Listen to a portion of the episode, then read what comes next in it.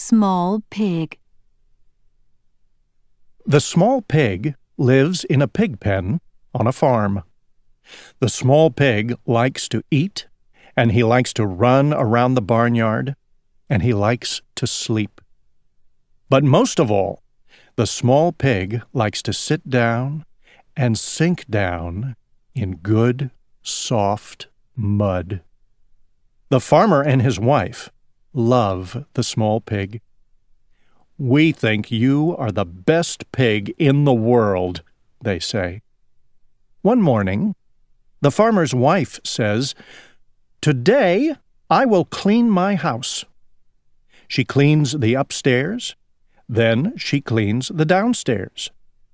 My house is spotless, says the farmer's wife, but the rest of this farm is very dirty. I will get to work and clean it up. The farmer's wife cleans the barn and the stable and the chicken coop. Then she comes to the pig pen. Heavens! cries the farmer's wife. This is the dirtiest spot of all. So she cleans the pig pen and she washes the pig. That's better, says the farmer's wife. Now everything is neat and shiny. Where is my good soft mud? asks the small pig. I guess it is gone, says the farmer. I'm sorry. The small pig is more than sorry. He is angry. This place is too neat and shiny for me, he says. And that night, the small pig runs away. Soon he finds a swamp.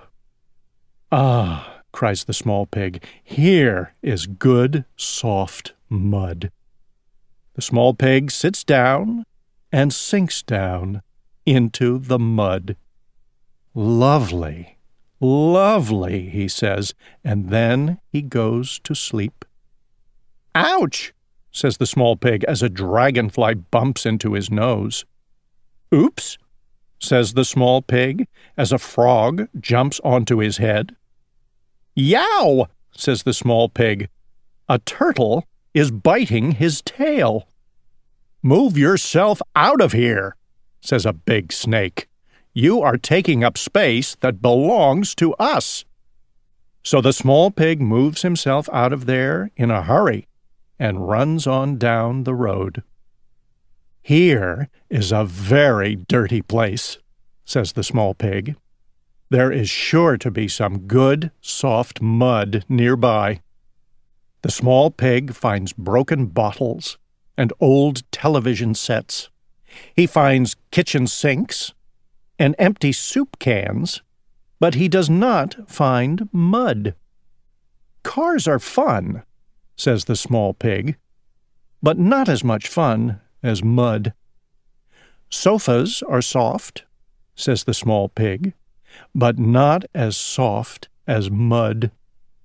Then he sees something that he does not like at all. That is why there is no mud around here, cries the small pig, and he runs on down the road.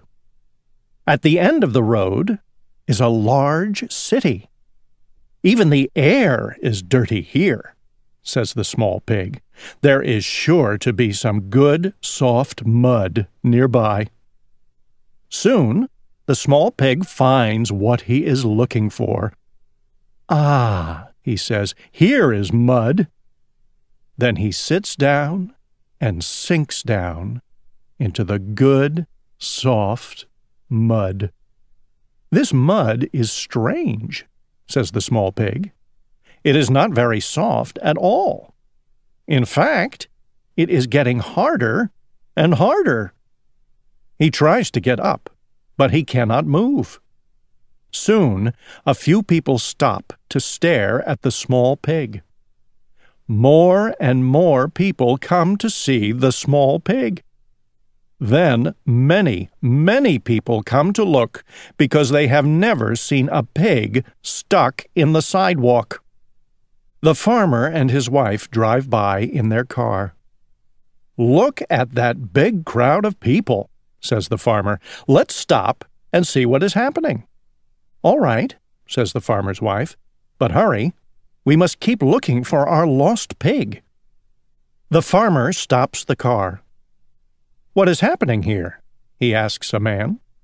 Oh, nothing much, says the man. There is just a pig stuck in the sidewalk. Heavens! cries the farmer's wife. That is our peg that's stuck in the sidewalk. Call the police! Call the firemen! shouts the farmer. By this time, everyone in the city has come to see the small pig. The policemen hold back the huge crowd. The firemen bring tools to break the sidewalk. Please, says the farmer's wife, be very careful. We think that pig is the best in the world. The firemen work very carefully, and soon the small pig is free. He jumps into the arms of the farmer and his wife. They all drive home together. Just as they come to the farm, the sky turns dark and a storm begins. It rains and rains. The farmer says, Look, now there is a brand new mud puddle in the pig pen. The farmer's wife says, And I promise never to clean it up again. So the small pig runs into the pig pen. First, he has his supper. Then, he sits down and sinks down into the good, soft mud. The end.